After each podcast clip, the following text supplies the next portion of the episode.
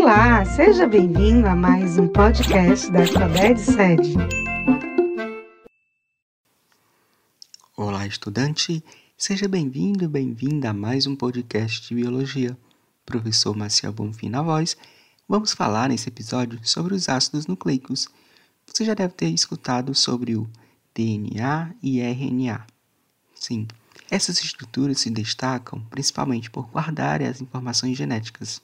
DNA, conhecido como ácido desoxirribonucleico, e o RNA, ácido ribonucleico. Durante nossas conversas, iremos fazer algumas distinções dessas principais estruturas.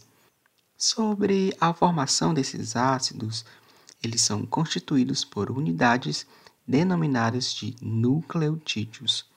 Os nucleotídeos são compostos por uma pentose, no caso monossacarídeo com cinco carbonos, um radical fosfato e uma base nitrogenada.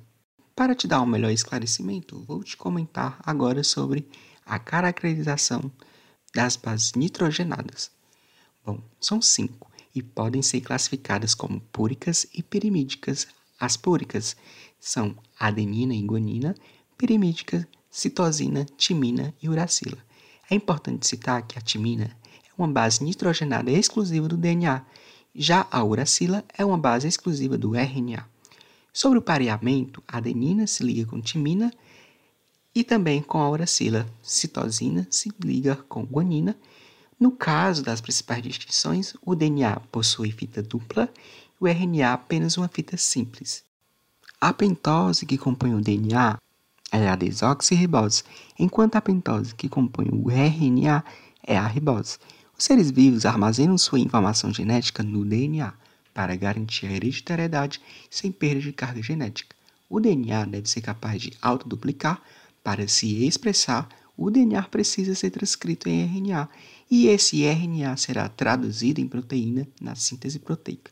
Os processos então são bem conhecidos como autoduplicação, replicação transcrição e tradução.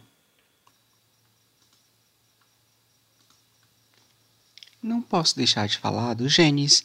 Os genes são unidades de informação hereditária que formam os cromossomos, formados por sequências especiais de centenas ou milhares de pares de bases nitrogenadas, adenina, timina ou citosina, guanina. São eles que determinam tanto as características próprias da espécie humana quanto as características próprias de cada indivíduo.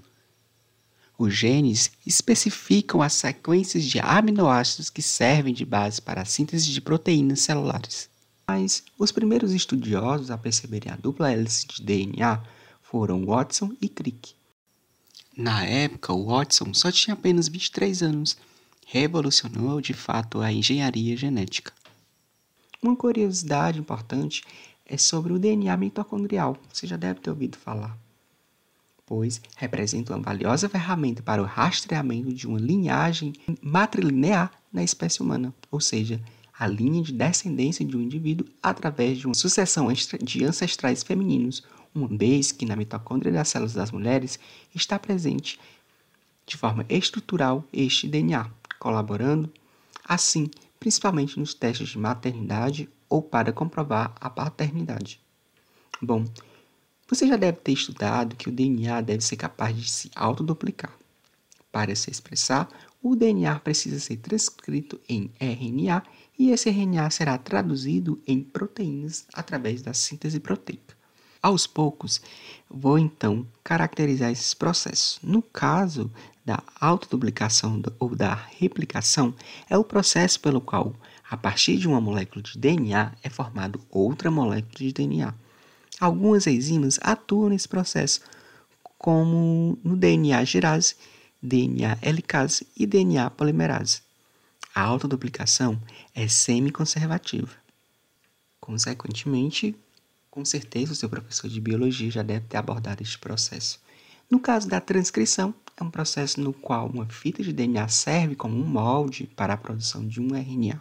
A enzima RNA polimerase faz a leitura do DNA e, através do pareamento de bases nitrogenadas, define a sequência que integrará a fita única de RNA mensageiro, que será formada. Ocorre no núcleo das células eucariontes e no, e no citoplasma das células procariontes. Calma, calma. Estamos agora falando da tradução, processo pelo qual o RNA é traduzido em proteínas.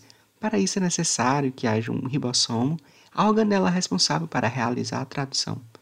Vários RNA transportadores que transportam o aminoácido até o ribossomo e o RNA mensageiro que traz a mensagem do núcleo, determinando a proteína que será formada, ocorre principalmente no citoplasma das células. Bom, cada códon, você já deve ter ouvido falar, um códon é a sequência de bases de três bases nitrogenadas e são reconhecidos por um anticódon correspondente. A síntese proteica sempre ocorre no começo de um códon. O importante é lembrar quais as, sequ as sequências corretas e os pares de ligações das bases nitrogenadas. Então, para finalizar, te convido a fazer um aprofundamento deste assunto, fazendo as leituras do guia de estudo, resolvendo questões disponíveis sobre essa temática. Gratidão por ter me ouvido até o final. Desejo que você continue firme e até breve.